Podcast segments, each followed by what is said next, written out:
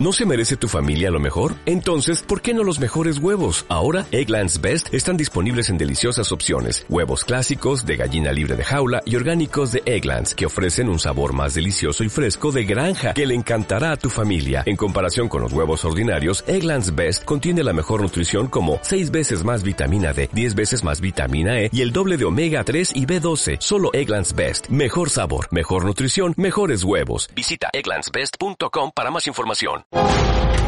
A todos los compartimientos, ¿preparados? ¡Deprisa! ¡A vuestros puestos! ¡Vamos en posición! Buenos días. Buenos días, España. Vamos. Número uno, listos y a la orden.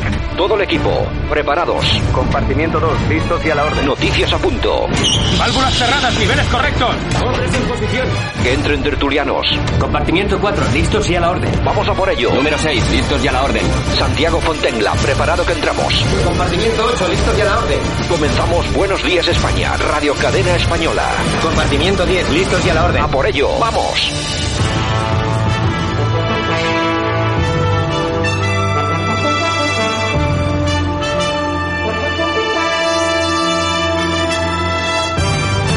Buenos días España, aquí estamos un día más, 15, 12, 20, 20, estamos a mitad de mes. Eso quiere decir que nos faltan unos pocos días para llegar a Navidad, así que la cosa marcha, a ver si abandonamos este año 2020 porque ha sido absolutamente terrorífico, aunque todo hace pensar, cuidadito, que de cara a enero la cosa se va a complicar. Nos han soltado eh, en las últimas fechas, nos han dejan salir a la calle, han abierto ya la hostelería, bueno, me imagino que desde el gobierno no se atrevían a mantener todo esto cerrado en Navidad y me imagino que cuando todo esto pase después de Reyes pues habrá que volver a las medidas. En fin, no creo que sea la cosa tan sencilla. Saludos cordiales para todas las personas que nos escuchan, de Javier Muñoz, que la técnica, como siempre, todas las personas de nuestro equipo que van a participar hoy en el programa y por supuesto desde que os habla Santiago Fontenla. Nosotros que, por supuesto, estamos con la actualidad y la actualidad pasa, como siempre, pues precisamente por esto, las malas noticias del COVID. Sanidad notifica 21.309 casos,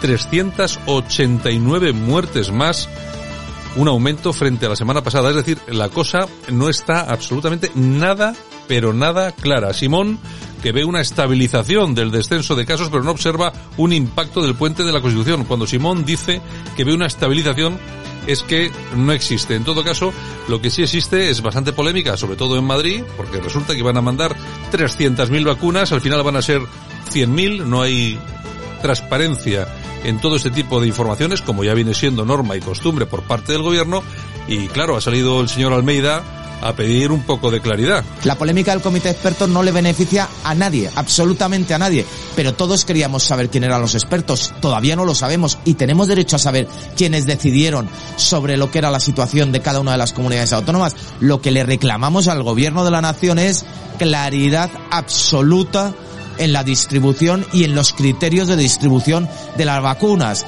No hagamos de esto un motivo de confrontación, por supuesto que no, pero lo que sí decimos desde Madrid es, si se nos dijeron 300.000, no se nos puede decir luego que 100.000.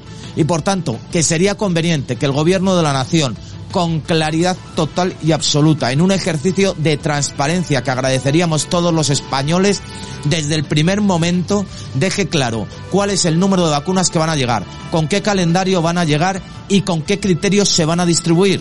Bueno, pues el señor Almeida, yo no sé, hombre, por pedir que no quede, pero me imagino que no le van a hacer, no le van a hacer mucho caso. En todo caso, valga la redundancia, la OMS ha señalado que hasta ahora no hay pruebas de que la nueva cepa de Reino Unido se comporte de forma diferente, porque eso hay, nueva cepa, más peligro. Una enfermera se convierte en la primera persona en recibir la vacuna contra el coronavirus en Estados Unidos. Aquí en España, y también teniendo en cuenta el coronavirus, la polémica se centra en el Hospital de Enfermera Zendal, que ha sido inaugurado en Madrid, que ha sido construido en tiempo récord por Ayuso, pero que la izquierda se empeña en echar por tierra. Hoy ha salido, perdón, ayer ha salido Casado a felicitar a Ayuso. Yo quería agradecer y dar la enhorabuena a Isabel Díaz Ayuso, presidenta de la Comunidad de Madrid, por haber sido capaz de construir en apenas 100 días un hospital de 80.000 metros cuadrados con 1.000 camas que creo que es una gran noticia no solo para todos los madrileños, sino para todos los españoles, porque ella ha ofrecido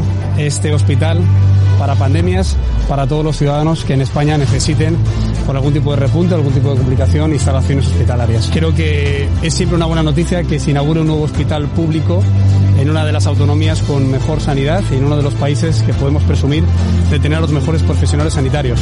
Y de ellos me quiero acordar hoy. Ha habido demasiados sanitarios contagiados y fallecidos durante esta pandemia y ya hay más de 70.000 fallecidos por culpa del COVID. Y creo que hoy es un día en el que deberíamos estar aquí todos juntos para reivindicar mejores instalaciones, más medios para los sanitarios y sobre todo para prevenir cualquier tipo de contagio y para que no sigamos teniendo una cifra de fallecidos insoportable. Bueno, mientras tanto, Sanidad calcula que las primeras vacunas van a llegar a partir del día 4 o 5 de enero. También ya veremos a ver si es verdad o no. Por otro lado, el Partido Popular mantiene sus condiciones para que el CGPJ y acusa a Sánchez de legalizar la intromisión del Ejecutivo en el Poder Judicial. Eh, Marlasca ve avances para prevenir movimientos migratorios, pero pide a la UE que asuma que es un desafío estructural, es decir, quitándose el peso de encima. Vox, por su parte, busca que el Congreso obligue al Gobierno a blindar la libertad de expresión en redes sociales, efectivamente. ¿Cómo hacerlo? Bueno, me imagino que eh, en breve iremos conociendo esas medidas. ¿Malas noticias? No, buenas noticias en este caso, también además propiciadas por Vox. El Supremo acuerda que se repita el juicio contra Otegui por el caso Bateragune en la Audiencia Nacional.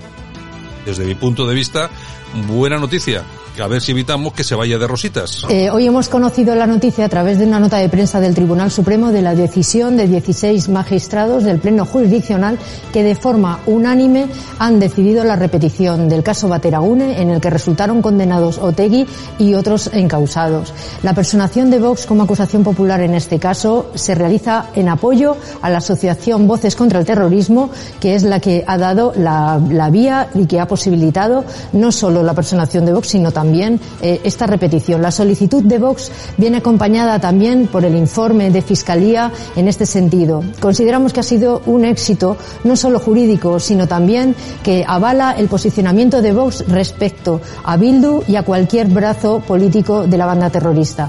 Bueno, pues eso es lo que nos contaban desde Vox y atención en internacional porque el colegio electoral ha confirmado la victoria del candidato demócrata Joe Biden en las elecciones presidenciales del pasado 3 de noviembre. Este órgano es el que elige de forma indirecta eh, al presidente con la votación en bloque de los electores elegidos en cada estado. En concreto, Biden ha conseguido ya 302 de los 538 votos del colegio electoral por encima de los 270 necesarios para obtener la mayoría y lejos de los 232 obtenidos por el presidente Donald Trump. Se, espere, se espera que Biden pues pueda llegar hasta incluso los 306. En todo caso, se siguen produciendo las denuncias por fraude, lo ha habido, está absolutamente claro, pero bueno, me imagino que las máquinas del sistema en Estados Unidos pues no van a ser diferentes que en otros países y bueno, arrasarán con lo que haya. De todas formas, eh, ya saben todos nuestros oyentes que yo soy del, de los que creen que hasta puede ser mejor, porque dentro de cuatro años podemos asistir a una batalla de esas de las buenas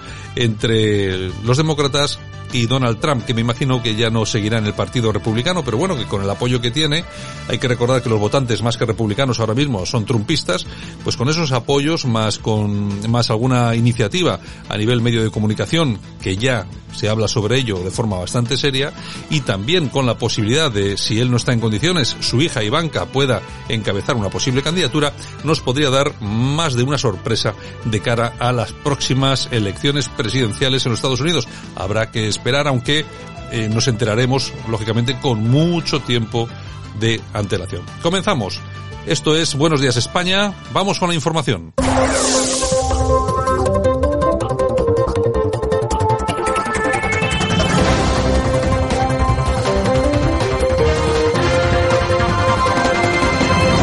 Y nosotros que comenzamos, ya estamos en tiempo de análisis con nuestro primero de la mañana, Francisco Gómez. Buenos días, don Francisco. ¿Qué tal? Buenos días, Santiago. ¿Qué tal? ¿Cómo pues están todos? Aquí estamos, como, como cada día, esperando a las noticias, como agua de mayo. Lo que pasa que, a ver si últimamente, a ver si alguna nos viene alguna buena, pero ya, ya creo que va a ser complicado. Con el gobierno que tenemos es muy difícil que algún día traigas una buena noticia, Francisco. No, en lo que queda de año, pues las cosas pintan mal, francamente. Bueno, hay alguna cosilla por ahí aislada, pero la, verdad que la situación no pinta bien. De todas formas, pues hoy vamos a traer tres cortes de, miembros del gobierno, pues para seguir, en cierto modo, pues desenmascarando sus mentiras y sacándoles, pues todas las faltas que se puedan, teniendo en cuenta que tampoco es muy complicado. Y bueno, pues como estos días estamos comentando que el tema de los presupuestos, pues ya está finiquitado en el Congreso de los Diputados, ahora está en el Senado, donde la ministra Montero, pues lo está terminando de es francamente fácil, puesto que ya saben que el gobierno Frankenstein pues le va a dar la mayoría y los votos suficientes para sacarlo adelante. Pero bueno, aún así, pues en el día de ayer pues hubo un enfrentamiento muy interesante con, con, con Maroto, con el del PP, eh, hablando de, bueno, pues de quiénes son los campeones del paro. Y vamos a escuchar lo que contaba la ministra Montero. Es bastante curioso, vamos a escucharla. Se lo traslado eh, para que ustedes tomen nota. Simplemente habla usted de que los gobiernos socialistas, poco menos que son los campeones del desempleo. Bien, ¿sabe usted quién es el campeón de desempleo en la historia de la democracia? Se lo voy a decir yo. El gobierno del Partido Popular, primer trimestre del año 2013, en donde el, el paro llegó al 26,9%.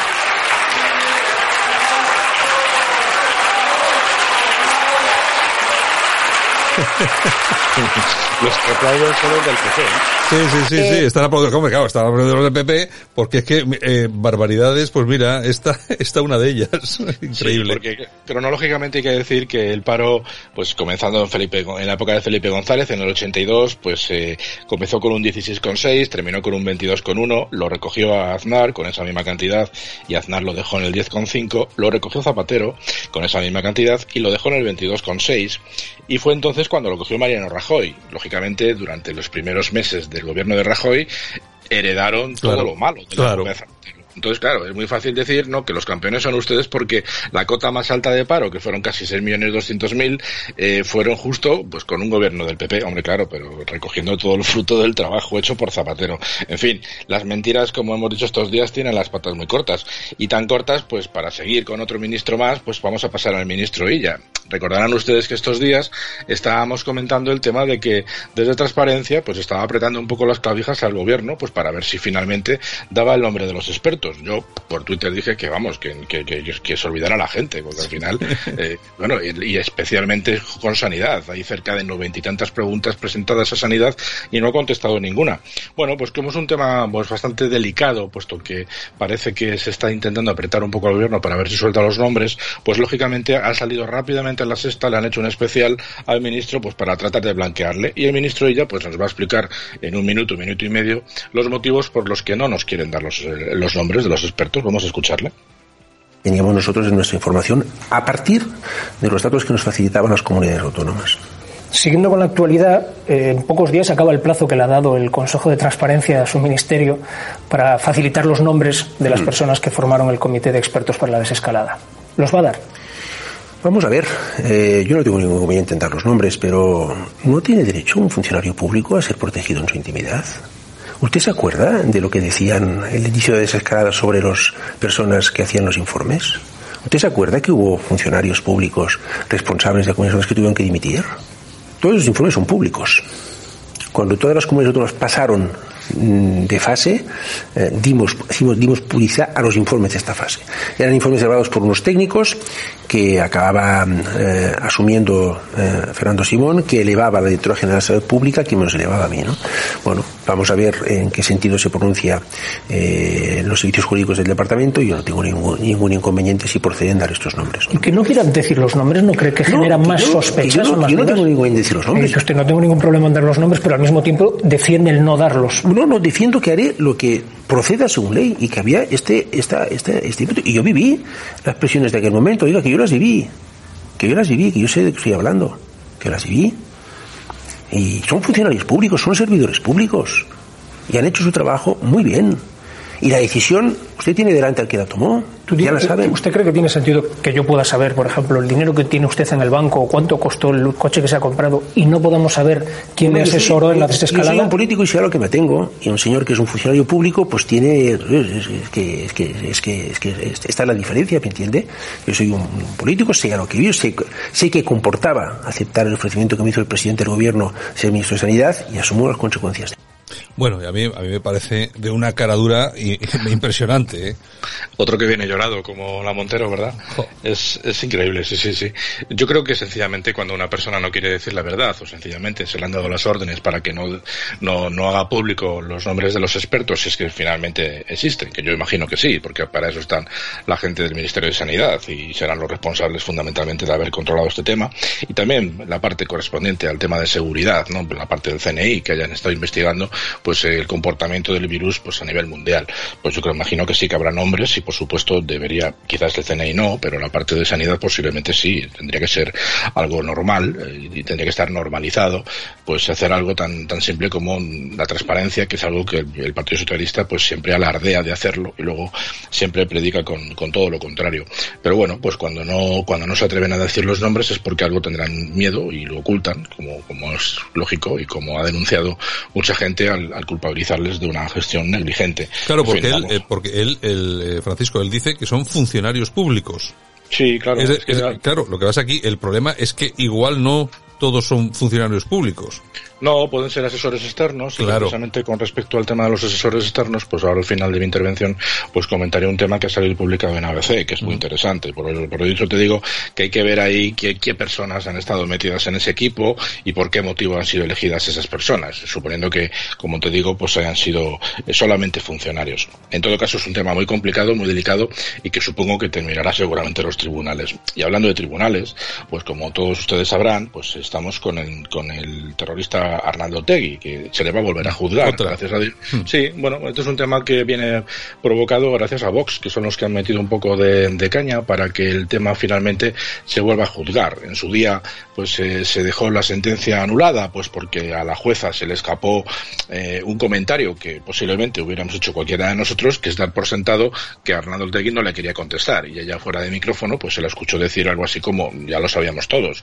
Bueno, pues por ese motivo, desde el Tribunal de la Haya, pues se anuló ese juicio y estaba ahí sin, sin realizar. Bueno, pues eh, Vox ha, metido un poquito los dedos en la llaga y finalmente pues se le va a volver a, a, bueno, pues a juzgar. Ya veremos qué recorrido tiene este tema, ya veremos si no al final hay que indemnizarle, hay que darle la razón y culpabilizar al Estado, porque como mm. está ahora mismo la justicia, cualquiera sabe. Pero bueno, en todo caso hay que decir que tiene riesgo, aunque él ya ha dicho por las redes sociales, pues que está esperando, ¿no? Como, poco más o menos que riéndose un poco de la justicia y de la situación del Estado español. Hay algunos políticos que ya han intervenido al respecto de lo que ha dicho eh, Otegui. Yo me quedo con las declaraciones de alguien que ya no es político, de la Comunidad de Madrid, que es, que es Percival, Manglano, que ha dicho que, bueno, pues eh, al respecto además de, las, de los comentarios de Ábalos, pues porque pues Ábalos ha venido a decir que, que como Otegui, eh, que lo que haya hecho Otegui es a título personal y que no tiene que ver con, con el hecho de que perteneciera a una banda armada, ¿no? Entonces que es una auténtica eh, estupidez y una barbaridad. Aquí está claro que cualquiera que apoya los presupuestos ya es un buen chico. Según este eh, Ábalos, pues eh, hay que defender al hombre de paz, ¿no? Y decía Percival Mangano, pues que están a un paso de decir que los asesinos, secuestros, extorsiones, asesinatos, secuestros, extorsiones y torturas de ETA, pues que también fueron una cuestión personal de sus víctimas, ¿no? Como tratando de, de, explicarnos que posiblemente esto sea por parte del gobierno, y ahora escuchar, no vamos a escuchar a Ábalos en este sentido, escucharemos en otro, pero Ábalos más o menos lo que venía a decir es eso, ¿no? Que no es una cuestión de incriminar a la banda terrorista, sino que esto es un tema personal de, una, de un señor que en ese momento pues tomó esa decisión.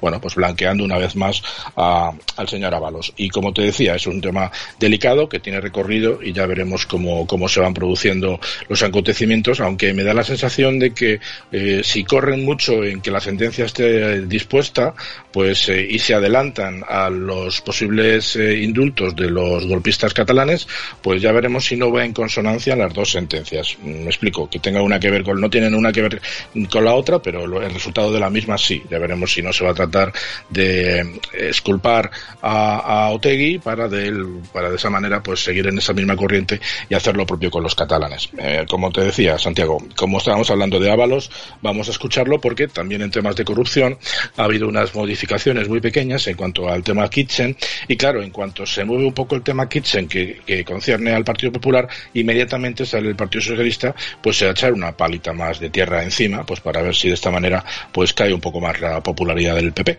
Y Ábalos, pues que vamos a escucharle cómo aprovecha el tirón de la Kitchen para tapar el tema de Otegui y echarle un poco más de tierra encima al Partido Popular. Vamos a escucharle.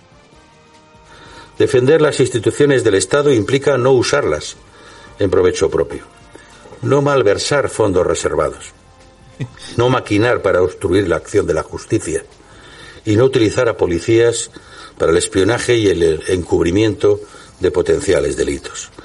Defender las instituciones significa aceptar la democracia y respetar sus reglas. Significa competir limpiamente en las elecciones y no acudir dopado a las urnas gracias a una contabilidad B nutrida de comisiones entregadas. Defender las instituciones es no meter la mano en la caja ni mantener una estructura siniestra que elaboraba informes falsos contra los adversarios políticos. Son hechos gravísimos que deben ser investigados para depurar las responsabilidades pertinentes, como se propone hacer la Comisión de Investigación que próximamente iniciará sus trabajos en el Congreso. Eso sí es defender las instituciones y fortalecer la democracia. El horizonte judicial del Partido Popular, lejos de aclararse, se hace cada vez más oscuro y más siniestro. Lo primero que tiene que hacer el señor Casado es exigir la renuncia de su portavoz parlamentario en Andalucía, José Antonio Nieto, implicado en la operación Kitchen. Este es el primer paso que tiene que dar para romper con ese pasado. Un pasado que se cierne sobre el presente del partido y de su propio presidente. Bueno, a mí no sé, eh, yo cuando escucho estas cosas, Francisco, yo no sé si te pasa a ti, eh, aparte que me da mucho asco, porque eh, la verdad es que me da, me, repele de verdad, tanto el mensaje que lanza como el personaje. Pero a mí lo que de verdad me da, me da pena es la nula respuesta del Partido Popular. El Partido Popular que tenía que empezar cada rueda de prensa, cada intervención pública, cada intervención en el Parlamento de este país y en el Senado, eh, leyendo el listado de escándalos de esta gentuza que está hablando, tú fíjate de lo que está hablando el tío, el caradura, ¿quién, quién no ha utilizado, estos tipos han utilizado el CNI, han utilizado la policía, han robado a manos llenas, se gastaban el dinero de los trabajadores de Andalucía en putas y en cocaína y el PP les cuentan todo esto y están calladitos. Francisco, es que a, mí es lo que de verdad más me preocupa. Pues precisamente por eso Santiago he sacado este corte, porque me parece, además de soez, eh, me parece mm, totalmente grosero. O sea, no, no el, no el personaje en sí mismo. O sea, yo no voy a compararle aquí con Torrente, porque al final eso es descalificarlo personalmente. No, no, me refiero a su mensaje. Eh, hace daño y, ofende a la inteligencia de cualquier persona que tenga un mínimo de inteligencia, ya sea votante del PSOE, votante del PSOE, eh, votante del PP o votante de quien quiera ser que, lo vote. Eh, pero, pero ofende a la inteligencia de la gente. Y efectivamente tienes toda la razón. Por parte del Partido Popular, por más que hemos buscado, no ha habido absolutamente nadie que salido a la palestra y haya citado los casos más importantes de corrupción del Partido Socialista. Por eso, y aunque yo no soy del Partido Popular, me voy a tomar esa licencia y voy a recordar el último caso más interesante que ha sido lo de los ERES en, Andalucía. Simplemente, ya que lo hace el PP, pues lo voy a hacer yo.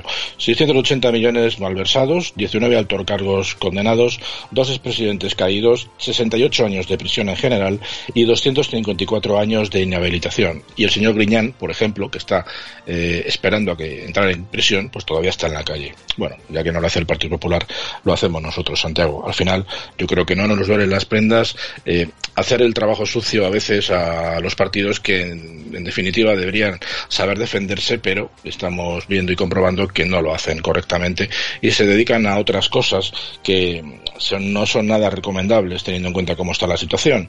Y me refiero a una noticia que ha aparecido en el mundo, en el que dice que la dirección del Partido Popular evita apoyar a Isabel Díaz Ayuso para presidir el partido de Madrid y deja su destino en manos de los afiliados. Y dice en letras más pequeñas que el Congreso Regional se aplazará a finales del 2021 o incluso a 2022. Y Génova evita apoyar a la presidenta autonómica como sí que hizo con el resto de mandatarios que gobiernan las autonomías. O sea, como podemos comprobar, desgraciadamente el Partido Popular, al que también, por supuesto, y yo soy el primero, defendemos en algunas ocasiones, pues se pierde más en lo que no debe que hacer una política de contraprestación y de contra y contrarrestando toda la presión mediática que el gobierno, a través de su secretario de organización del Partido Socialista, que es el señor Avalos, pues ha dedicado gran parte de su rueda de prensa pues a meter caña al Partido Popular, aprovechando simplemente que ha habido dos ligeras modificaciones en cuanto a dos testimonios que se van a producir del caso Kitchen y aprovechándose de que además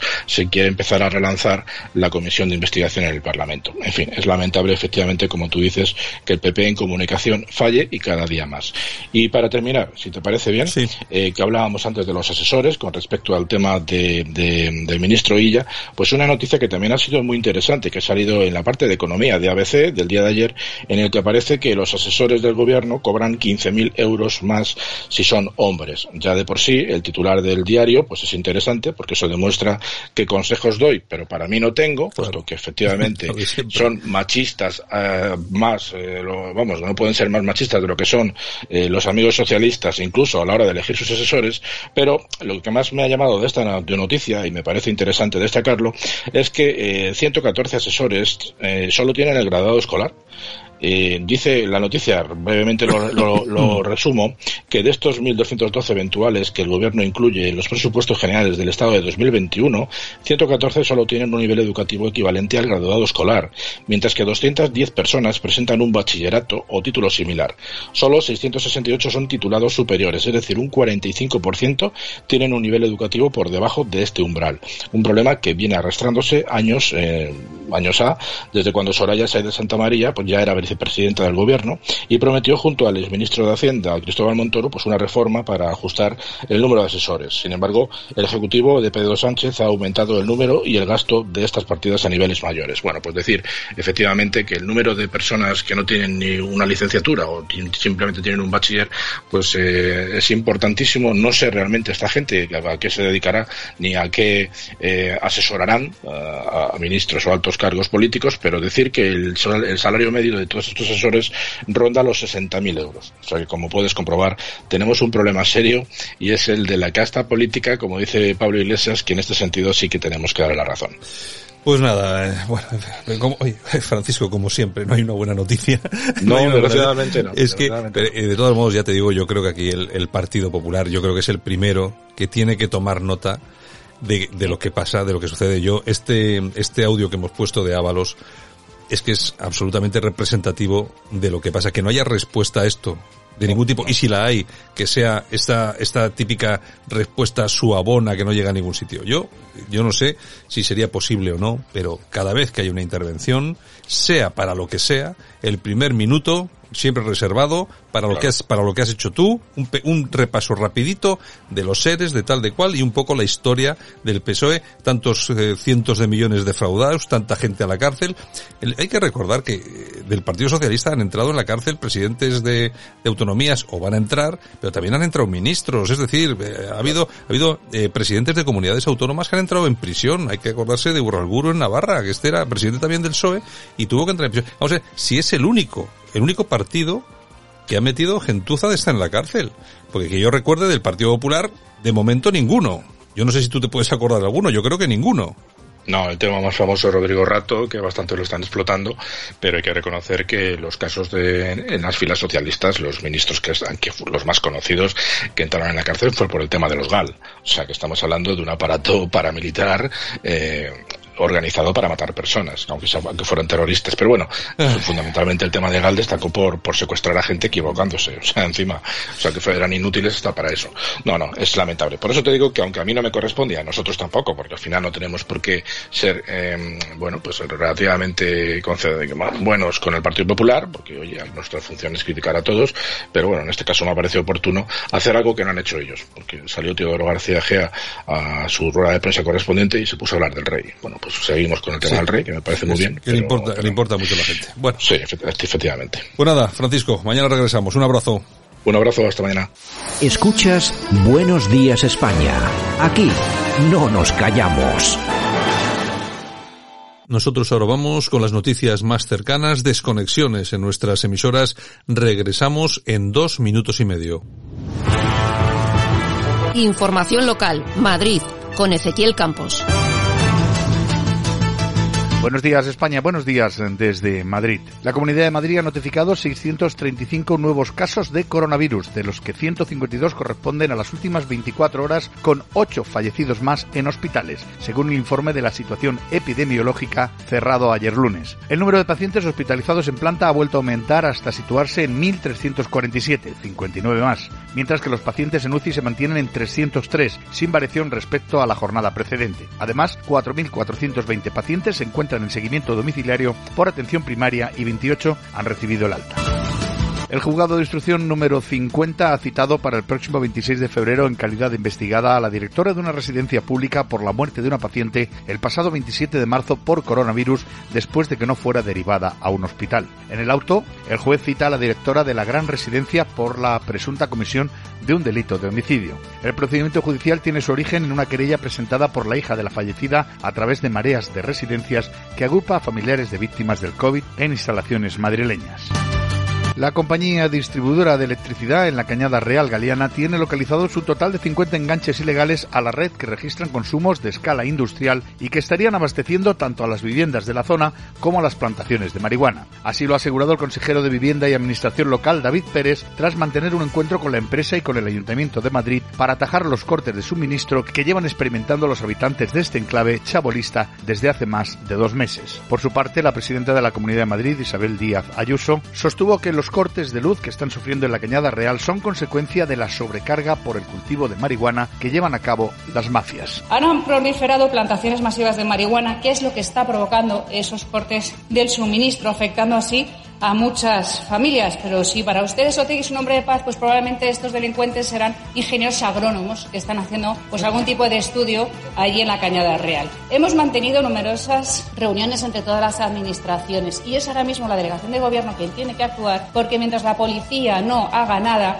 es inviable que estas personas dejen de estar enganchadas ilegalmente a la red. Y es más, el consumo es tan ingente que es que ni siquiera querrían pagar las facturas. Para tener los porches ahí aparcados, bien, pero para pagar las facturas, ¿qué es lo que está haciendo esos cortes? No. Atlético de Madrid, Chelsea y Atalanta, Real Madrid serán los enfrentamientos para los equipos madrileños en estos próximos octavos de final de la Champions League.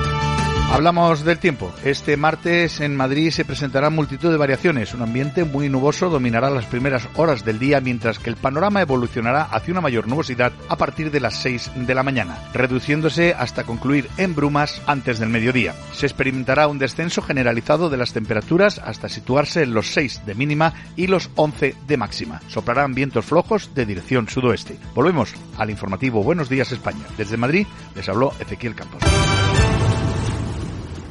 Y déjame que aproveche para pedir disculpas al pueblo venezolano, a quien enviamos durante muchísimo tiempo a gente trabajadora y honesta, y al que últimamente enviamos la peor chusma etarra y a gente de lo peor de nuestra clase política, como Monedero, como Iglesias, como Errejón y últimamente como a Zapatero, que se está Mm, empeñando en validar unas elecciones que no han sido democráticas, en las que solo han votado un 30% de venezolanos y que Europa está diciendo que no son válidas. De Venezuela, gracias a ti también, Monedero, habrá huido dentro de nada 8,5 millones de venezolanos ¿Qué harías tú por lo que habéis hecho en ese ¿Qué harías país. en Venezuela? Yo diría- Bueno, pues le ha cantado las 40 el amigo Tony Cantó, que últimamente, oye, últimamente está Tony Cantó, está, que Está, se, está que se sale. está que se sale. Les da leña, pero vamos, hasta decir basta. Bueno, porque todo esto se lo ha dicho en el programa de Ana Rosa. A Monedero. Bueno, yo creo que se lo dijo el, pero yo creo que ya fue el viernes pasado. Sí, sí, sí, sí, sí. Y Mm. claro, se lo dijo a Monedero, porque estaba Monedero allí. Hombre, ya va siendo hora también que alguien les vaya cantando las 40 a que estos esos, que siempre van desobraos. Es lo que hay. Buenos días, España.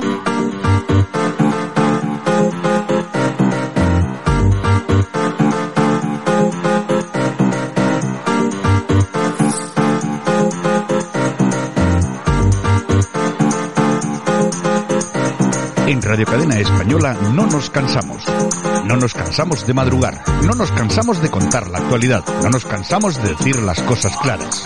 En fin, que no nos cansamos de tocar los temas más importantes.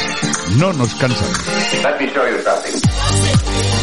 A buenos días, aquí estamos, pues como todos los días, no fallamos ni uno. Bueno, Alguno, hemos hecho- alguno. hemos, hemos hecho puente hace... Alguno, alguno. día hemos hecho puente, pero bueno, normalmente estamos aquí siempre como Es verdaderos... por temas personales, así. como tal. verdadero- es- se puede, asuntos propios. Asuntos propios, que dicen algunos. Asuntos propios. Bueno, pues nada. algunos se cogen días de asuntos propios, ni te cuento, ¿eh? Pues nada, buenos días a todos. Día 15 del 12 estamos a mitad de Mm. mes. Ya nos vamos, nos vamos cepillando el mes y ya se va acercando. la- ahora sí que está cerca la Navidad, ¿eh? Y no nos cansamos. Y no nos cansamos, Y no nos cansamos. Eh, faltan exactamente nueve días, ¿no? Para la noche, para la Nochebuena. Pues el día 24, efectivamente. ¿Cómo sí, están, las- sí, sí, ¿Cómo, pasa están, el año? ¿Cómo están las cosas? Eh, este año todavía vamos a poder permitirnos algún pequeño lujo de cena o algo. El año que viene ya veremos a ver cómo estamos, que estando como están las cosas, El año que viene hasta comer un huevo frito será un artículo de lujo. ya te digo yo. Ya lo verás, incluso este año para muchos. Bueno. En fin, Voz Populi, Intereconomía condenada a pagar 2,5 millones de euros a Pedrerol y su productora. Ya sabes que presentaba el programa Punto Pelota y por aquel entonces el jefazo era Julio Ariza, hoy en Vox. Bueno, el, el jefazo era entonces y hoy creo yo, aunque no figura, pero en- ahora se llama el toro, El to- hicieron el, el cambio. A mí lo que me extraña que es lo que dices de Vox. Tú fíjate, Vox, que es un partido serio, que es un partido, y además que yo tengo que ser sincero, creo que hace las cosas bastante bien. Eh, todas estos- estas acusaciones de extremismo y tal, eso son chorradas, porque no es, no es cierto. Vox es un partido, bueno, de, de- Que te podrá gustar o no, pero tienes Sí, pero ahí... de- Es un partido de derechas, pues defiende determinadas cosas que le, Ujú. le gustan a muchísimas personas. Hay 52 diputados ahí.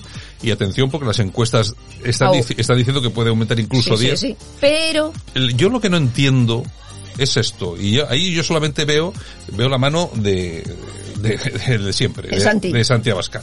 Porque, vamos a ver, un señor que debe tanto dinero a Hacienda, un señor que ahora ha sido conde- conde- Mm. bueno, ha sido condenado a pagar a este hombre, a Pedrerol, 2,5 pero bueno, millones. pero atención lo que debe a, A otra- más a otras, a otras personas. Ujú. Ha dejado en la calle a un montón de trabajadores sin pagarles los sueldos, etcétera, etcétera, etcétera. Pero, cuidado, con trampa. Porque mientras se han dejado a deber tanto dinero, etcétera, etcétera, ellos siguen en sus temas. Han sido capaces de cambiar el nombre de la televisión Sí, para sí. no perderla, se han quedado, siguen Los con la radio, los hijos han quedado tal, una cosa y otra. Es decir, que en, en este cúmulo de trampas se mete, se mete un partido político que es serio, que además todos sabemos que es serio, un partido que tiene más de tres millones y medio de, de votantes, y es una cosa que yo no acabo de entender. Bueno, bueno, bueno, ¿eh? nos, que nos quieren echar ya o qué? Bueno, y es una cosa que no, que, que no acabo de entender, eh, porque un partido serio no se puede permitir este tipo de, de lujos, andar con ese tipo de personas que tienen un, tienen una, un desenvolvimiento en lo empresarial oscuro, Raro, raro. oscuro y no sé, que no, no, no parece del No todo pinta bien. que sea lo más adecuado para un partido como Vox. Bueno, pues seguimos con la tribuna del País Vasco.com. Decenas de directivos de las farmacéuticas Pfizer y AstraZeneca son miembros del Partido Comunista Chino. El periódico Daily Mail se ha hecho con una gran base de datos y bueno, tienen ahí todo tipo de información. Está, no está Javier ahí buscando, ¿no encuentras la...? Estoy Hoy, ¿cómo estamos estoy, estoy hoy? escuchando yo de fondo ahí las cosas y digo, este no encuentra. Ay, señor, señor. Ah, Bueno, a ver si la ya. Seguimos, seguimos. Sí, Un total de 387 periodistas están encarcelados eh, en este año 2020. Según Reporteros Sin Fronteras, cada vez hay más mujeres encarceladas por realizar su trabajo. Más del 60% están en cárceles de China, Egipto, Arabia Saudí y Vietnam. Vamos. Bueno, aquí, eh, otra cosa a tener en cuenta, todas las democracias del mundo. ¿eh? Exactamente. China, Egipto, Arabia Saudí Y y Vietnam. Vietnam. Bueno, Mm. claro. Ahora vamos a analizar durante un segundo de quién son amigos todos estos. China, comunistas. Egipto, musulmanes. Arabia Saudí, musulmanes. Vietnam, una cosa rarísima que es mejor ni no poner un pie allí por si acaso te lo quitan. O sea, vamos a ver, son los enemigos de la libertad, los que tenemos en España gobernando, Exacto. son los amigos de todos estos. Así nos luce el pelo. 387 periodistas Este encarcelados. año. Este año, ¿eh? 387 periodistas encarcelados. Vamos a tocar madera. El boletín. Ofensiva en los juzgados contra los traslados forzosos al hospital Isabel Zendal. Comisiones obreras piden medidas cautelares contra el gobierno de Madrid para que cese la movilización de los profesionales de la sanidad al nuevo hospital. Estos eh, sindicalistas son los que no querían trabajar durante la pandemia, los ¿no? mismos. Mira, hay un vídeo, hay un vídeo que he visto eh, de un youtuber es que no me acuerdo ahora del nombre, fíjate qué, qué pena por, por, por, citarlo. Bueno, que ha analizado una entrevista que hacía el otro día, la sexta, a una celadora uh -huh. del Hospital Zendal. Entonces, claro que decía, no, es que eh, la, la, mujer analizaba frase a frase lo que estaba diciendo, claro, y era, vamos, era una cosa de, de, de, de echarse las manos a la cabeza. La mujer decía aproximadamente, bueno, es que mi contrato se acaba en diciembre uh -huh. y entonces me han dicho que, claro, que me renuevan el contrato, pero entonces que tiene que ser en este hospital, no, no en el que estaba. Y claro. Eh, vamos a ver, eh, esto es como cualquiera. Como chico, te, trabajo. Te, te, renuevan el trabajo, pues tendrás que ir a un y además es dentro de Madrid, que tampoco, tampoco, es para matarse. Y luego dice, bueno, ¿y cómo? Y le pregunta el otro, claro, el otro muy listo también, periodista de la sexta, pues imagínate.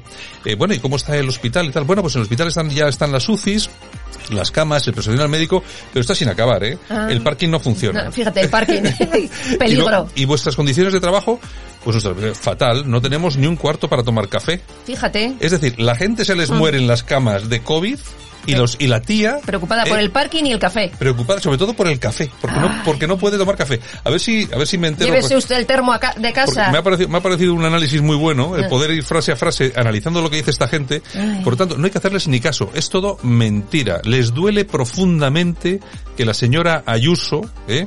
que además para mí yo creo que es la verdadera es, es una es una heredera dignísima de Esperanza Aguirre, yo creo sí, que, yo sí, creo que a mejor, sí. Mm. pero les ha dolido muchísimo que sean capaces de poner en marcha claro. unos, un hospital de pandemias como este, además que no es un hospital normal y corriente, es un hospital de pandemias. Lo ha hecho ¿eh? una mujer y de derechas. Esto es inconcebible. Bueno, pues ahí están, todos los días protestando, etcétera, etcétera, etcétera. Bueno, el confidencial, la crisis se convierte en una sangría laboral para los mayores de 55 años. Esta crisis ha acelerado los despidos y convierte a estas personas en desempleados de larga duración. Vamos, sí, un horror. Vamos a ver, eh, recuperar los trabajos para las personas mayores de 55 es complicadísimo uh -huh. Y el problema de todo esto es que yo creo que viene peor todavía, ¿eh? porque yo creo que estamos sí, simplemente al inicio de todo, de todo lo que va a llegar.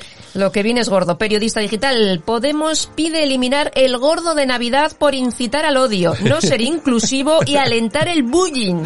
Aseguran que, bueno, promueve la fobia hacia las personas con sobrepeso. Por Dios. Pero, eh, Real como la vida misma. O sea, posiblemente porque se llama el gordo. El gordo de la lotería. O sea. Esto es increíble. Yo, es que no lo había visto. Eso me, me, pillas, me, traes, me traes cada cosa. O sea, me traes cada cosa por la mañana que, que, que, no ves, yo era feliz. Yo digo, voy a meterme, voy a meter, yo teníamos un poco aquí, vamos a meternos, vamos a meternos un poco con intereconomía, que son un poco pues ahora con esto, chapuceros y con, y con tal, y ahora me traes esto. ¿Tú te acuerdas de las películas del gordo y el flaco? Hoy no podrían verse en televisión. Ya te digo, es verdad. Es bueno, increíble. De, de, hecho, que no se ven. ¿De quién dependerá? Bueno, tenemos a Eduardo Garzón, que R que R. Se compara con Einstein y Galileo por su idea de imprimir el dinero. Afirma que ellos, pues bueno, oye, les trataron como locos. Claro, claro. Entonces a él, pues también este hay es, que imprimir pasta. Este es el hermano de, del ministro Garzón, sí, el que sí. está, eh, que yo creo que tiene algún tipo de fijación, anda con Dios, de, los criollos se juntan. Anda con, anda con el tema este del juego. Yo creo que, yo creo que su, igual a uno de su familia se ha arruinado jugando o algo y el tío está a como. imprimir dinero. Y claro, y, dicen, y como se ha arruinado, vamos a buscar la solución, venga, y a poder imprimir dinero. Te digo yo que voy a imprimir. Ya verás, ya voy verás. a comprarme una Epson de estas buenas. Ay, Oye, bueno. por cierto, ayer estaba viendo una serie de televisión eh, ese Chicago PD, sí, está muy, muy, buena, bien, muy, buena, sí, sí. Y entonces yo tomo nota. Entonces, pillan a, pillan a un tío que era un falsificador, ¿no? Entonces el tío le dice, claro, el tío este todavía era falsificador con estas, con estos, eh, eh, ¿cómo se dice? Bueno, no me acuerdo. Bueno, el billete en metal sí. para hacer la plancha, ah, eso, sí. la plancha metálica. Sí. Pero, y, pero, hay un momento en que coge el tío y dice, de todas formas esto ya está desfasado. Ahora hay unas impresoras que te, que te hacen unas falsificaciones de billetes que son prácticamente imposibles de detectar. Y digo yo, coño, las impresoras de Garzón. Claro, claro, son... si yo pillo ideas, Garzón también. Es que es así. Este seguro que vio la serie antes que ya yo. Ya te digo, ya te digo. Bueno, tenemos a Francis Franco también, eh, que dice, estuvo con Iñaki López en la sexta, y ha dicho, ándese con ojo, que a lo mejor el gobierno comunista también le quita a usted la casa. Yo, de todas formas, el Francis Franco, a mí, vamos a ver, a mí no me gustan, los, estos mm, Franco no me gustan, sí, ¿no? Me, pare, me, parecen todos unos estirados de agárrate que hay curva. Mm. Y, y, pero de todas formas, ¿y tú a qué vas a la sexta? ¿Eh? Pues, pues hablar, a contar cositas y tal y tal. Pues es, es que al final la pasta es la pasta. Bueno, news. El Supremo ordena que se repita el juicio a Otegui tras la anulación de su condena por parte de Europa. Mm. Volverá a ser juzgado por el caso Bateragune. Bueno, pues es una mala noticia. Uh -huh. Pero es una mala noticia no por el hecho de que se repita, sino que se repite en, en la persona de este tipo y, resulta que al final vamos a tener que acabar indemnizándole. Ya verás, al, tiempo. Al tiempo. Nos va a costar pasta. Venga. Bueno, detenida una mujer de 26 años y de Honduras por vender certificados falsos de PCR por internet a 40 euros. Aquí el que no corre vuela, señores. Sí, de Honduras. Ay, Oye, el- es verdad, es verdad que hondureños, no se ven muchos hondureños por España, ¿eh? ¿no? No es- para una que se ve. Sí, por lo menos se ve falsificando PCRs. Esta la va a fichar Garzón. Sí. Oye, si, si- si es capaz de falsificar PCRs, puede falsificar Ya dinero Ya perfectamente. se ahorra la impresora. Ya te digo. El liberal. Además, estos son baratos, lo, lo hacen- lo hacen a mano, digo. lo hacen a mano. El periodista iraní eh, Roula Azam ha sido ejecutada, ejecutado en la horca por incitar a las protestas en el año 2018. En donde en Irán, ¿no? En Irán, Bueno, en Irán. eh, los amigos de Podemos. Exactamente. es Enhorabuena, chavalotes. efectivamente, Cam- conseguido. cam- campeones, conseguido. Eso es. Eh, diario crítico. La Marina Británica ya está lista para defender sus aguas de la pesca europea. Expulsará a todos los barcos comunitarios. Hombre, es que después de que se han deshecho de nosotros, eh, no nosotros de ellos, Mm. encima no nos van a dejar ir a pescar en sus aguas. Ya o sea, te vamos. digo, ya te digo. El digital de Asturias. Los alemanes podrían comprar 22 millones de árboles de Navidad. La mayoría salen de Cataluña, ¿eh? De Cataluña. Bueno, Sí, pues sí, sí, pero, Hay, no, pero hay que tener en cuenta que estos árboles se plantan para eso. Sí, sí, sí, Es decir, sí, tienen simplemente un año de vida. Exactamente. Entonces tampoco es que nos despueblen aquí el... Bueno, la dialéctica nacional, ideología de género. Manuel de Aguas se inserta aletas en el cráneo porque se siente pez. El elemento en cuestión es de Barcelona. Claro. Se ha puesto ahí unas aletas, pues es lógico, no sé. es que solamente puede ser o de Barcelona o del País Vasco. Porque Yo- solamente para, para este tipo de locuras hay que ser nacionalista o estar eh, inmerso en el Bueno, rollo pues, este nacionalista. pues yo como soy una activista radical, eh, no sé, la sirenita. Me voy a convertir en la sirenita, Yo, por que- ejemplo. pero ¿de dónde sale, vamos a ver, de dónde sale una mente, una mente normal y corriente insertarse unas aletas? Pues es que no es una mente normal y Pero unas, corriente. ale- unas aletas de pez, o sea, no, no, no unas aletas de, no sé, no sé, no entiendo. Ay, no. señor. Bueno, Moncloa, Francisco Oye, Camps, de todas formas, también te voy a decir una cosa.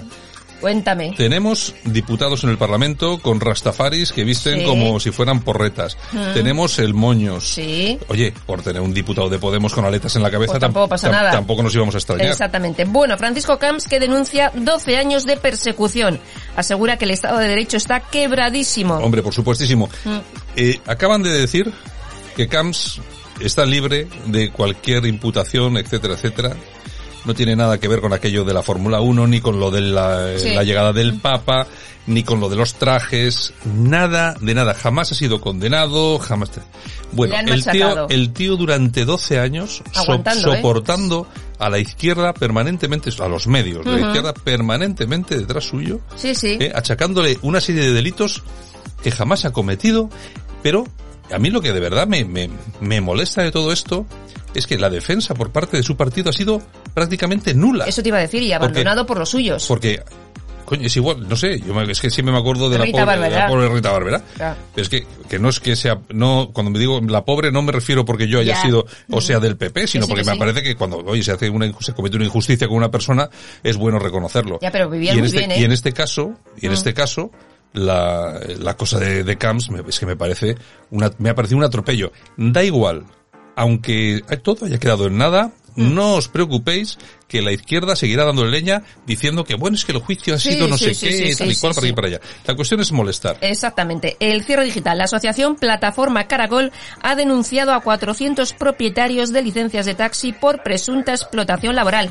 Aseguran que tienen jornadas de 16 horas. La plataforma Caracol, Exactamente. es, o sea, que es una plataforma de taxistas, ¿no? Sí, De- sí, sí, sí, sí, sí. Bueno, es que también eso de los taxis. Bueno, Ay, también ahí es otro... News de corazón. ¿Qué tenemos? Pues mira, tenemos a Sandra Barneda y Nagore Robles que planean su entrada en el sector hotelero. Han constituido una sociedad que se llama Besana Global SL. Ajá, ¿y qué van a abrir un hotel? Pues no saben si abrir hotel, alquilar, hacer cositas. De momento han hecho la, la sociedad. Bueno, ya sabes que estas se habían roto, han vuelto otra vez, parece, que, están, sí, parece sí. que se que siguen queriendo, bueno. Ay, Oye, a mí, a mí, a mí me, me caen, me caen, las dos me caen bien. Bueno, Bueno. De, de hecho, el Nagore es de aquí. Sí, sí, sí, sí. Es de, bueno, no es de Bilbao, es de Baracaldo, ¿no? Sí. Es de Baracaldo. Y... Es vasca. Es vasca, Vasca. vasca, de pescaderías vascas. Bueno, y luego la Barneda o Berneda, no sé Bar- si Barneda. La, la Barneda esta, que parece que no, pero es una, es una, mujer maja, muy, sí. muy interesante, eh, fi- eh, finalista del premio Planeta, Sí, o sea que no sí, sí, es... sí. En fin, bueno, George Clooney acaba en el hospital tras perder 11 kilos para su nueva película. Tenía que haber adelgazado, Mm. bueno, adelgazó, y ese sacrificio tan rápido le ha causado una pancreatitis. Claro, estos actores que, tan- que suben peso, que bajan peso, oye, esto especialista para esto era, no es que no me sale, es que estoy últimamente con la cabecita. A ver, ¿quién? Este actor joder, Robert De Niro, hombre. Ah, sí, es que sí, estoy, sí, estoy sí, últimamente fatal. Robert De Niro ha Era hecho, una pasada. ha hecho películas Ujú. Impresionantes, pero aumentando peso. Bueno, Mucho aquella, peso. aquella- aquella- hacía u- había una que hizo de Al Capone, creo que, que fue. ha hecho muy buenas películas y la que dices. Pero bueno, Sí, oye, sí. eh, cambios de peso Mm, terribles. Toro ¿eh? salvaje. En fin, bueno, que fallece, ha fallecido el escritor británico John Le Carré a los 89 años también. Y David Muñoz, que cierra su restaurante en Londres. Ay, Estaba cantado. Ay, amigos. Estaba cantado. El, el amigo David Muñoz, que se ande con cuidadito, porque mm, ha ido... No voy a decir, es que no, no, es que no me quiero pasar con él, pero igual es que ha presumido demasiado, se ha creído el centro del mundo Hmm. por esas tres estrellas Michelin y espera que todo lo que sube baja. Y pasa lo que pasa. Bueno, nos vamos a las toñejas. Pues vamos a ver, Javier, por favor, unas toñejitas. Para el ministro Illa. ¿Qué ha hecho? Ha dicho que van a traer tantas vacunas que sobrarán la pera. Y Digo yo que que a lo mejor es que muchas no se las van a poner. No, y habrá que regalarlas después. es que, de todos, es que el otro día decía el ministro filósofo, no, vamos a traer 70 millones de vacunas. Y yo, "Pero, ¿para qué quieres si somos 47 millones? ¿Para qué quieres 80 millones? Por si acaso, por si acaso. Bueno, y aplausos. ¿Para quién? Para el pueblo de Astorga. ¿Qué han hecho en Astorga? Pues mira, ha sido elegido el pueblo más bonito para iluminar y llenarlo de luces por Ferrero Rocher. Va a ser el pueblo de este año de la Navidad. O sea, pero, y ha sido por Ferrero Rocher que lo van a utilizar en el... Exactamente, el anuncio que hacen todos los años del pueblo más bonito. Bueno, pues no me parece absolutamente nada mal. Bueno, Exacto. aquí hemos acabado. ¡No se acabó! ¡No, señor! Yo también tengo algo que decir. Como dije ayer y subrayo hoy, mis padres me enseñaron que lo más importante es sostener la palabra.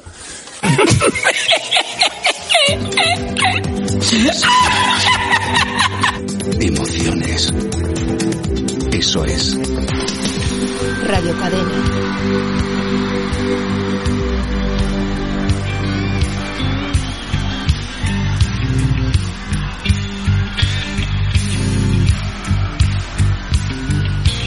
Y tal día como hoy, pero del año 1990, la Unión consigue ser número uno con el tema Fueron los celos.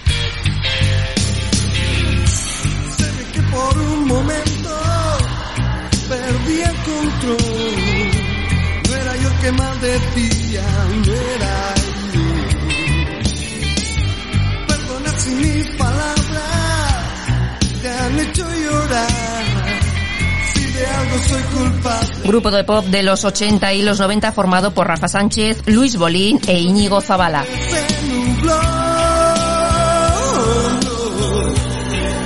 Y éxitos como Vivir al este del Edén, Hombre Lobo en París o Sildavia han dado la vuelta al mundo.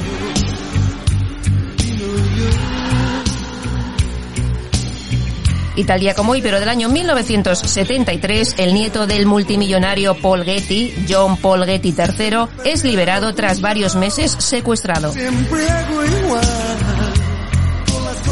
Y nos vamos al año 1936 porque tal día como hoy, pero de ese año nacía el gran actor español Pedro Sinaga. Y tal día como hoy, pero del año 1949 nace Don Johnson, cumple 71 años. Y también tal día como hoy, pero del año 1979 nace el actor Adam Brody, cumple 41 años.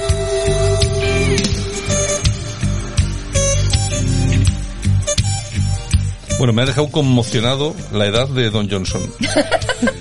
estoy, estoy, estoy conmocionado. 71 tacos. El tiempo pasa. Es que a mí cuando me dices eh, Don Johnson, yo me lo imagino en... Corrupción en Miami. corrupción en Miami. Claro, y de repente 71, ay, pero Dios mío, si está al borde de la... Corrupción en Miami era de ayer. Ya te digo. Ay. Mañana nos vemos. Un beso, pasarlo bien.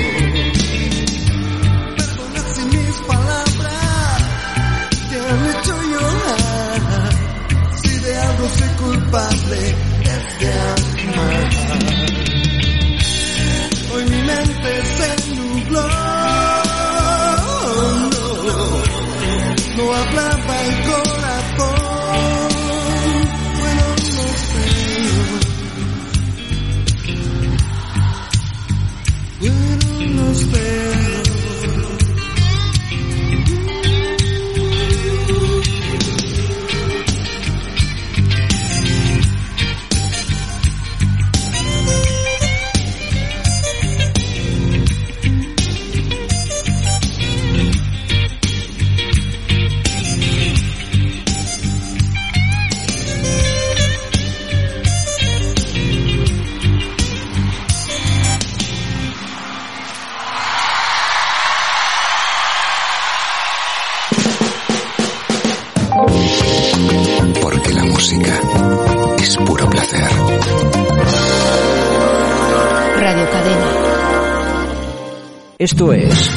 Buenos Días España En Radio Cadena Española.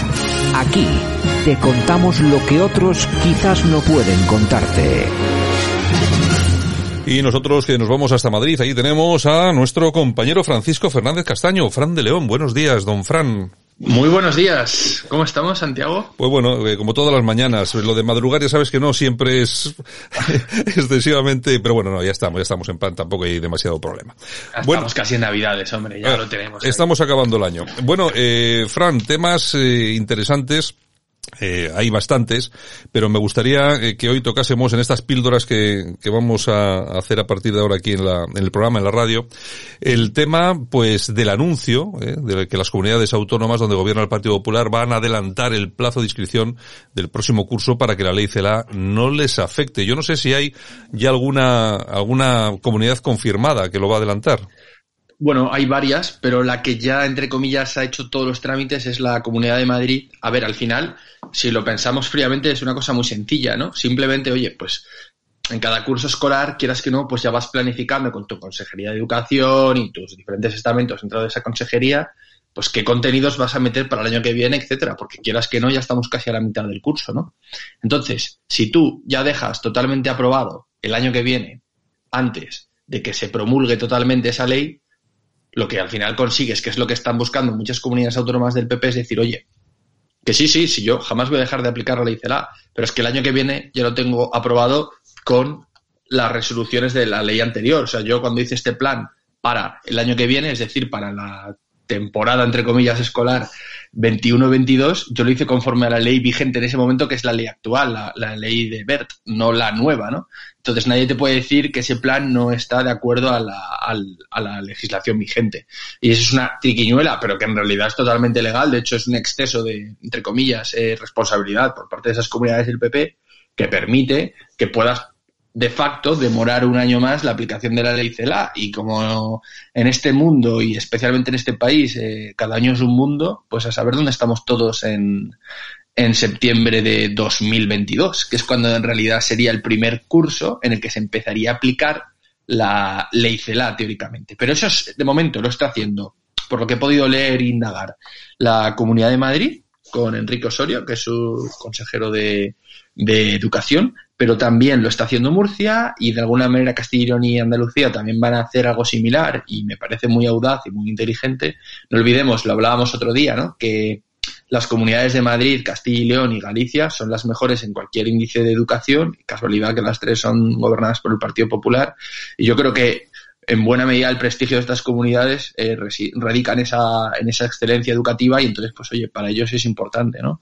Y luego, por otra parte, también he leído que Feijó como al final estas leyes son nacionales, pero luego hay que transponerse, o sea, son estatales, perdón, y luego hay que transponerse a las comunidades autónomas, que son las que al final tienen la, la competencia delegada, Feijó ha dicho que, bueno, que ya se va a buscar la vida, pero que como él se llama Alberto Núñez Feijó, que ni de coña la gente va a aprobar en bachillerato suspendiendo asignaturas, cosa lógica y normal. Es decir, sería increíble que te den un título de haber terminado todo el colegio sin haber aprobado todas las asignaturas. O sea, en mi opinión sería de coña, ¿no? O sea, es, es como si ya te dan la selectividad suspendiéndola. Pues oye, ese es uno, ese es uno de los extremos más polémicos de la, de la ley CELA, pero lógicamente tiene, yo creo que tiene otros dos que son eh, muy importantes, que uno es el tema eh, de la inmersión lingüística, es decir, que el castellano, el español, ya no va a ser lengua vehicular, me parece un ataque, un ataque fortísimo eh, a, a, una de nuestras eh, principales, si no la principal señal de identidad de los españoles, que es nuestro idioma, y luego hay otro, hay otro tema del que se ha hablado muy poco, hay un apartado en el que se dice que los funcionarios que muestren una manifiesta falta de condiciones para ocupar un puesto docente o una notoria falta de rendimiento podrán ser removidos de su puesto y destinados a tareas que no requieran atención directa con el alumnado. A mí este punto me parece que es el punto purga, es decir, eh, ahí es donde tenemos el mecanismo para quitarnos de encima a todos aquellos profesores que no estén muy de acuerdo con lo que queremos hacer. Sin duda, eh, eliminar el castellano como lengua vehicular, eh, que es una petición expresa de los nacionalistas catalanes y, y vascos, es, es, totalmente indicativo de lo que realmente es la prioridad para este gobierno, ¿no? que son los 13 escaños de Esquerra y los 5 de Bildu, y realmente el que de verdad se pueda estudiar en castellano en Cataluña eh, les trae totalmente al pairo, ¿no? Eh, al final, realmente, de todas maneras, hay que ser realistas y hay que darse cuenta de que incluso ahora, existiendo esa mención expresa en la ley de Bert de que el castellano sería la lengua vehicular, esto no se está cumpliendo, ¿no? Y de hecho, lo hablaba el otro día con unos amigos, ¿no? Que creo que, por ejemplo, desde el PP se entendió tarde, ¿no? Que aunque las leyes defendieran el castellano, eh, no se estaba aplicando de facto. Y recuerdo que al final eh, Méndez de Vigo, el último ministro de Educación con Rajoy, recordaba, ¿no? Que oye, que al final lo de la alta inspección de la educación, etcétera, resulta fundamental, ¿no? Y al final, más allá de que ahora se elimine el, la mención del castellano como lengua vehicular, sobre todo lo más importante es estar totalmente encima de la escuela, ¿no? Que es una cosa que espero que ahora se haga porque es el final, el, el, último dique, sin lugar a dudas. Pero sí, sí, o sea, es totalmente preocupante el hecho de que desaparezca la mención al castellano como lengua vehicular. Da mucho miedo de lo que puede pasar a partir de ahora en comunidades como Baleares, eh, Comunidad Valenciana o Navarra, que digamos que están también conformadas por tripartitos entre el PSOE y la extrema izquierda nacionalista. Y luego, por otra parte, lo que me comentabas de los funcionarios, ¿no? O sea, de los profesores que podrán ser digamos, entre comillas, eh, restringidos en sus puestos o que podrán ser removidos de esos puestos por, por, por, por una falta de capacidad o de rendimiento.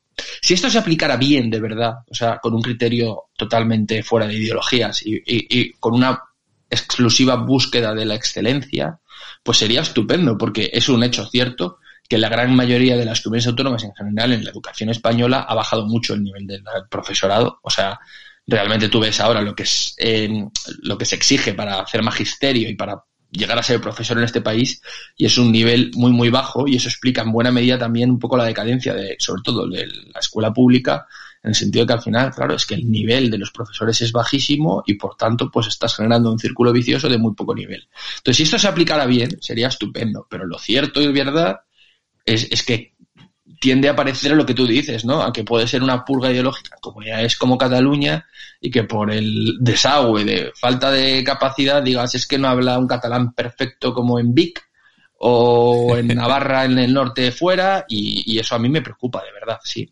Bueno, de todas formas, la medida del Partido Popular eh, sirve única y exclusivamente para este año, es decir, para, o sea, para el próximo año de, de, de clases y ahí se acaba, claro.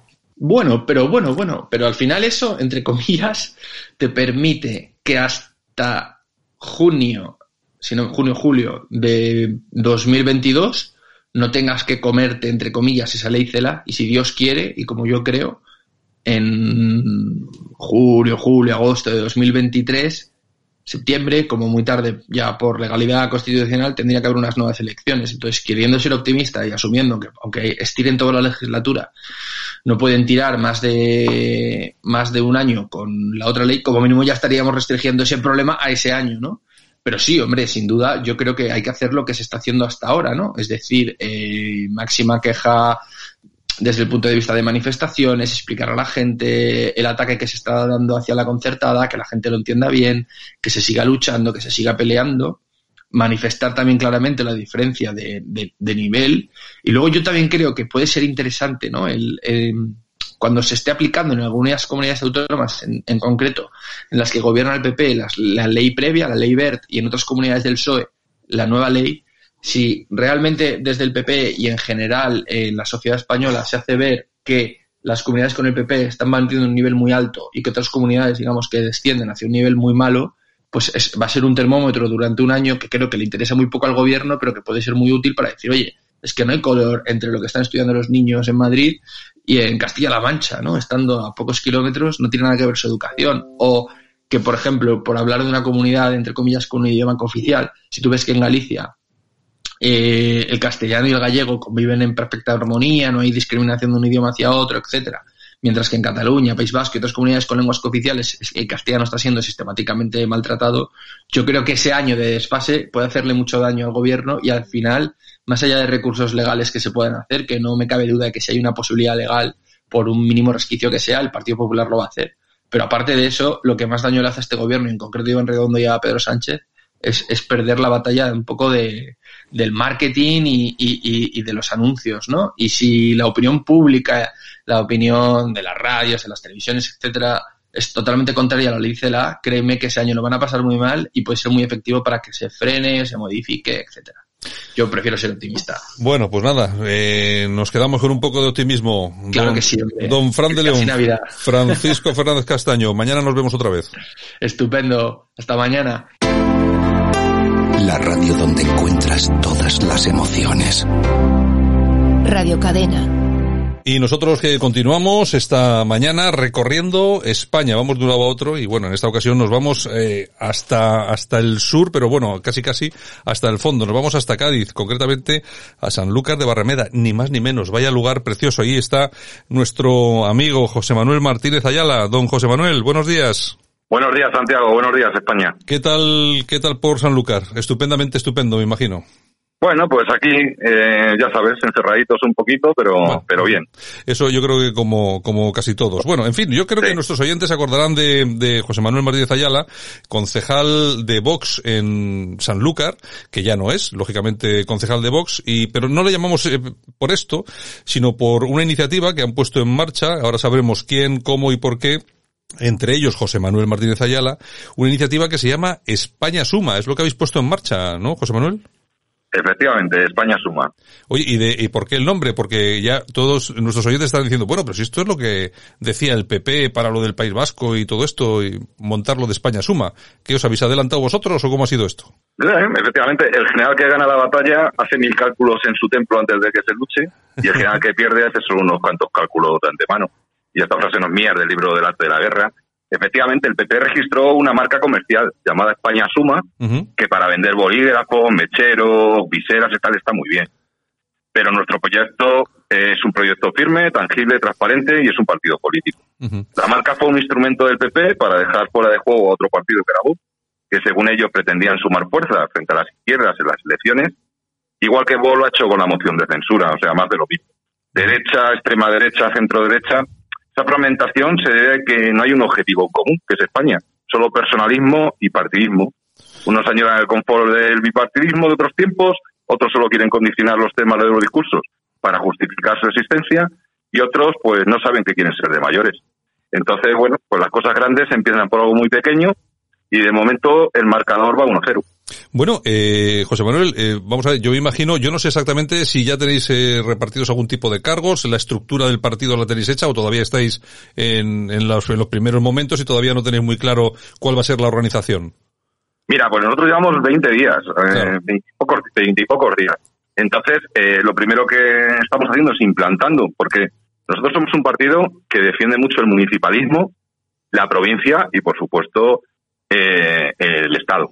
Entonces, hemos empezado a construir todos los partidos, ¿sabes? Que ponen al, gran, líder, el que lleva la bandera, y, todos a lo que digan él. Nosotros la, es a la inversa. O sea, nosotros estamos construyendo de abajo arriba, porque no es lo mismo si un líder se cae y solamente tiene su líder, se cae el partido, como está pasando en algunos. Sin embargo, si aquí tenemos 52 líderes entre las provincias y las dos ciudades autónomas, creo que es bastante más sólido que, un proyecto de estos que nada más que venden uno. Eh, eh, José Manuel, eh, vamos a ver, la estructura que me estás diciendo, imagino que ya estáis, tenéis cierto asentamiento. ¿Qué, es, qué se ha configurado esta estructura con gente que ha salido de, Vox? Hombre, la- sería mentiroso si no te dijera que el 95% de la gente es de Vox, pero aquí hay gente hasta del PSOE. Vamos, si la gente está pensando en esa, en que venimos a desgastar la derecha y que venimos a, está equivocada. O sea, España suma no es eso. España suma no es eso. Entonces, sí, verdaderamente, pues lógicamente por los contactos que yo tenía y en el círculo que me movía, es mucha, hay mucha gente de Vox, pero también hay gente de otros partidos. Ya, ¿qué te iba, qué te iba a comentar? ¿Qué vais a ofrecer eh, vosotros desde España Suma eh, como diferencia frente a otros partidos como puede ser Ciudadanos, Vox o el Partido Popular? Bueno, y algún otro eh, partido pequeño también que ha salido como escisión de, de Vox, tenemos ahí también a Tu Patria, me, me parece que se llama así. ¿Vosotros qué vais a ofrecer de, en diferencia de esos partidos? No, es que no nos parecemos en nada ninguno. España es un proyecto, es un partido político de inspiración liberal. Dejar claro que esta palabra a veces es mal usada normalmente y siempre la mezclan con el concepto económico del peor capitalismo. Liberal significa pensado y hecho en libertad. Por eso defendemos la libertad individual y colectiva frente al autoritarismo actual que hay en España. Nuestro objetivo es agrupar a la sociedad civil y a otras formaciones políticas más pequeñas en un esfuerzo en común para la defensa de la libertad, la democracia representativa, es decir, una nueva ley electoral y una democracia formal, la separación de poderes y el Estado de Derecho y la seguridad jurídica en España. Oye, eh, José Manuel, ¿qué pensáis de las autonomías? Eh, vamos a ver, yo no estoy a favor de las autonomías, pero en el proyecto, en los fines, no decimos que estemos en, en contra de las autonomías, puesto que es vender humo, ya que sabes que para eliminarlas hace falta tres quintas partes de, del Congreso, lo cual eh, es inviable. Eso sí, tenemos muy claro la evolución de competencias, como es salud, sanidad, que haya una tarjeta única en toda España, eh, justicia y educación. Hombre, y sobre todo ahora con el tema de la ley CELA, pues yo, imagínate tú cómo está, cómo está la cosa, está candente. Bueno, yo, eh, de todas formas, oye, con los, uno puede pensar, eh, fíjate, montar otro partido, es lo que decías tú antes, ¿no? Otro partido, vamos a romper más, la, a atomizar más la derecha. Lo que pasa que, bueno, estando la situación como está de España, yo creo que, hombre, puede ser peor, seguramente de aquí a un año estará peor, pero bueno, yo creo que cualquier iniciativa es buena, sobre todo porque al final, si nacéis, como yo creo que nacéis también vosotros, pues con ese aire un poco integrador, ¿no? De sumar, pues yo creo que hasta, hasta puede ser positivo, ¿no? Siempre, siempre que se mire de esa forma, de su- sumar, no restar. Efectivamente, nosotros vamos, nosotros verdaderamente, aquí puede venir todo el mundo, no se le pregunta de dónde viene, solamente tiene que ser una persona íntegra.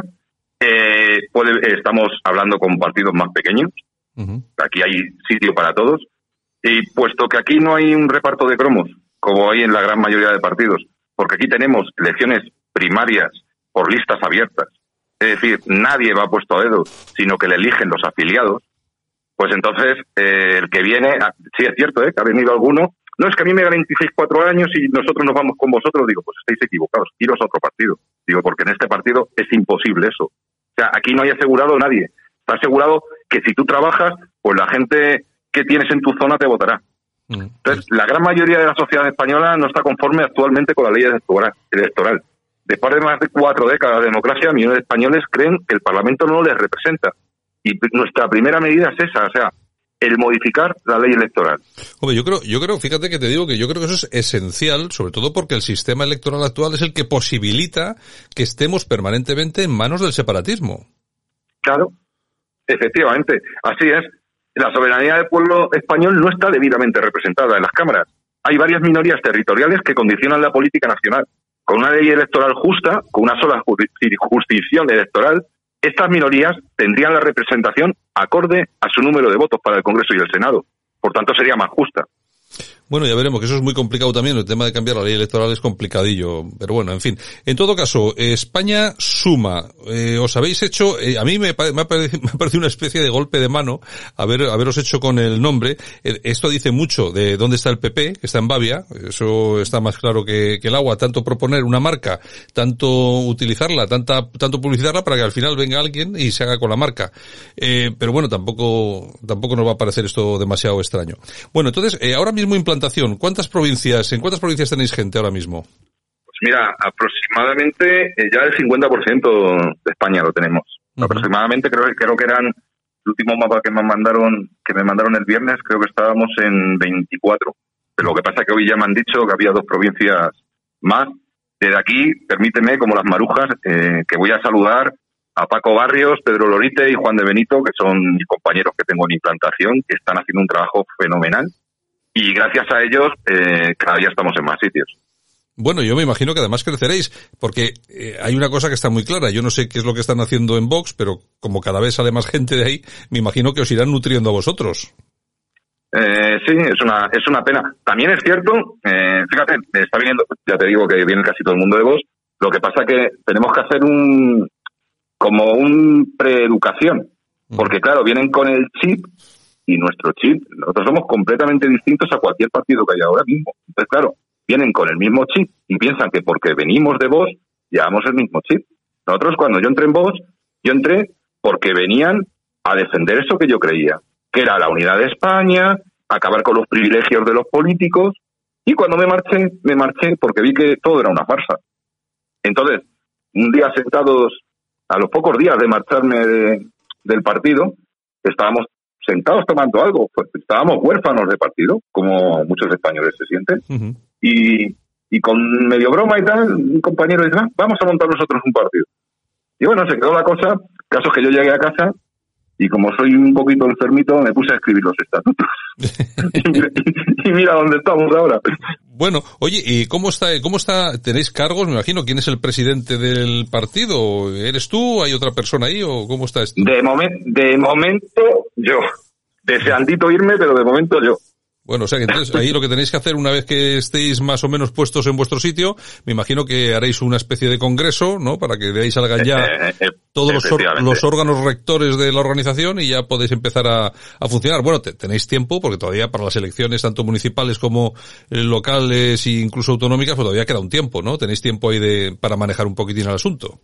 Sí, tenemos no te creas que tenemos tanto, porque nosotros, por ejemplo, nuestros, en nuestro código de, en, su- en nuestro reglamento electoral, eh, recoge que entre el mes 12 y el 14 tenemos que convocar elecciones para las, por, por ejemplo, aquí en Andalucía, en diciembre del 2022 son elecciones. Por tanto, nosotros en octubre tendríamos que convocar elecciones para esos candidatos que salgan, eh, reciban una formación adecuada para el servicio que van a prestar.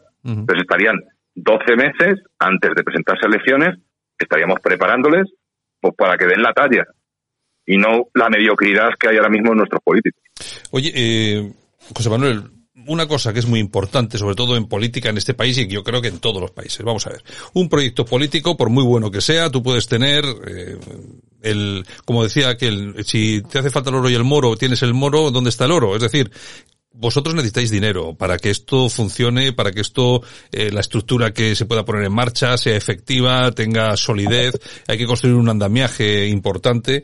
Eh, ¿Tenéis algún tipo de financiación? ¿Tenéis algún tipo, habéis visto luz a final del túnel en cuanto al tema de que pueda haber alguna, algunas personas, alguien que os eche un cable en esto? Es que sin dinero al final, y la- todas las cosas estas son muy complicadas, José Manuel. Puedes tener razón. Eh, a lo mejor no llegamos a ningún a ningún sitio, pero lo que está claro es que no me gusta ni nos gusta deber favores a nadie. Entonces, ha habido gente que se ha ofrecido, pero es que entonces seríamos como el resto de partidos. Tendríamos que luego trabajar para esos lobbies. No trabajaríamos para los ciudadanos. Entonces, si no tenemos que llegar, no llegaremos. Y si nos sirve al menos, aunque nosotros no lleguemos, en que se pongan las pilas el resto de partidos políticos, habremos ganado. Bueno, yo ya te digo, ya No vamos, a, no vamos a admitir ninguna ninguna inyección, salvo la cuota de los afiliados. Eh, ya lo hicimos, lo hicimos en el partido del que vengo. Eh, aunque a lo mejor Madrid recibiera dinero, a nosotros no nos llegó nunca. Y pusimos a dos diputados y pusimos unos cuantos concejales. Entonces, se puede hacer. Bueno, pues a ver si Es tenéis... más, es más fácil, es más fácil como dices tú, claro, lógicamente. Claro, es que yo, vamos a ver, la experiencia es esa, ¿no? Que siempre hace falta ahí un poco de apoyo económico, porque si no, al final, para salir adelante frente a los grandes monstruos del sistema, pues hombre, es muy complicado. Es como decía, decía aquel, ¿no? Que eh, hay que meter la piragua entre los portaaviones. Y vosotros ahora mismo tenéis una piragua, y lo que tenéis enfrente son portaaviones. Es una cosa Sí, sí, sí. muy complicada, ¿eh? No, no, desde luego que sí. Lo que pasa es que, bueno, nosotros, ya te digo, si lo único que queremos es que nos represente algún, algún- al- que nos represente un partido político. Y con este partido nos representa, vamos a intentar convencer a la sociedad civil, porque todas estas reformas que queremos hacer está muy bien, pero la sociedad civil es la que las tiene que, que arrancar. Está claro. O sea, la sociedad civil las tiene que arrancar. Entonces, eh, pretendemos, a ver si hay suerte, la gente, la gente ya no cree, hay un 35% de españoles que ni votan. Entonces, la gente ya está muy desengañada con los partidos políticos y pensarán que nosotros somos uno igual. Entonces, claro, el movimiento se demuestra andando y esperemos poder llegar a toda esa gente y entonces no nos, falta, no nos hace falta dinero. Y luego podremos, si llegamos, poder trabajar por los ciudadanos y no para, para obedecer a, a cuatro que nos hayan inyectado el dinero. Bueno, pues nada, José Manuel Martínez Ayala, me parece muy bien. Yo, vamos a ver, eh, ahí ya sabes que hay dos posiciones en cuanto a esto. Hay las personas que piensan que hay que apoyar lo que hay para no atomizar eh, la derecha y hay personas que piensan que bueno que cualquier proyecto que llega para refrescar un poco la, a la misma a esa derecha eh, no es malo es bueno y lo que hace es que todo el mundo se ponga las pilas. Yo, fíjate que soy de los que piensa de esta forma, ¿no? Que la llegada de un proyecto como el vuestro o como otros que han llegado, pues bueno, al final si sirven para que algunos se pongan las pilas, bienvenido sea. O que se la pongan al final todos a la vez, que al final habrá que llegar a acuerdos eh, y habrá que llegar a algún tipo de cercanía, porque vosotros tampoco me imagino que estéis cerrados eh, frente a esta izquierda tan, eh, tan nociva que tenemos ahora mismo en España, que tampoco estaréis cerrados a llegar a acuerdos con otros partidos, ¿no? Por supuesto que no, y aparte es que así, así está recogido los estatutos. Nosotros queremos ser eh, los que tiendan la mano a los demás, ya que no se pone de acuerdo nadie, nada más que se miran su ombligo, a ver si con nuestra propuesta, nosotros eh, verdaderamente, a mí me llega un, tú me has preguntado antes, no, eres el presidente, sí, pero cuando venga uno mejor me voy a quitar. Pues con esa actitud podemos conseguir construir algo grande y el que venga quiera venir, que venga. O sea, nosotros estamos dispuestos a ceder todo lo que tengamos que ceder siempre y cuando los fines que llevamos se vayan a cumplir. José Manuel, eh, vamos a ver, ¿tenéis página web ya y esto o todavía estáis ahí trabajando Nada, en ello? Todavía, todavía, todavía nada. Es que ya te digo, o sea, O os sea que- enteráis vosotros, o sea os enteráis los medios, os, os enteráis antes de que de yo casi de, de que el partido ha quedado registrado. Porque yo todavía no había recibido la notificación. Bueno, ¿tenéis Facebook? ¿Tenéis algo? ¿Tenéis...? eh, Sí, Facebook, sí, Facebook abrimos el otro día. Vale, pues a nuestros oyentes, todos aquellos que se interesen por este, por este tema, a Facebook, a buscar España Suma, y ahí encontráis la página de momento, la única página que es la de, la de Facebook del, partido, y a quien le interese, pues que entre en contacto con vosotros. Pues nada, José Manuel Martínez Ayala, un abrazo muy fuerte y estamos en contacto, porque eso tiene que evolucionar y aquí ya sabes que tenéis vuestra casa, ¿de acuerdo? Ya verás cómo dentro de poco estamos implantados en todos los sitios. Yo estoy seguro, Estoy muy contento de, de la aceptación. Me parece estupendo. Un abrazo muy fuerte, José Manuel. Igualmente. Esto es Buenos Días España en Radio Cadena Española. Aquí te contamos lo que otros quizás no pueden contarte.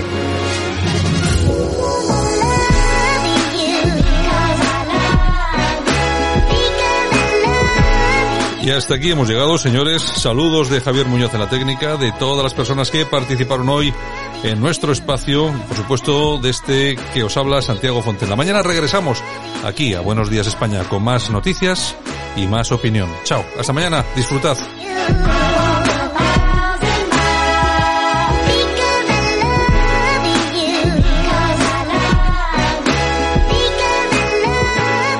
Porque Radio Cadena Española te ama.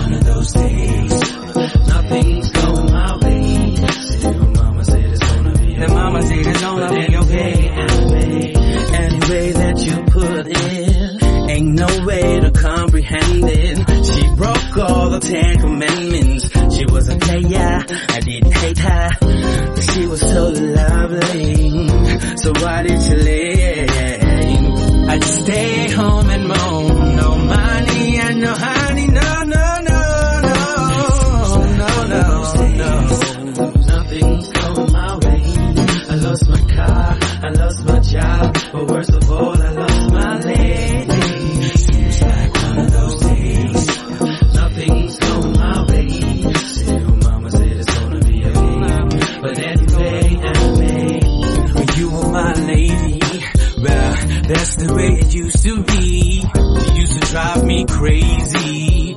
Definitely sexually.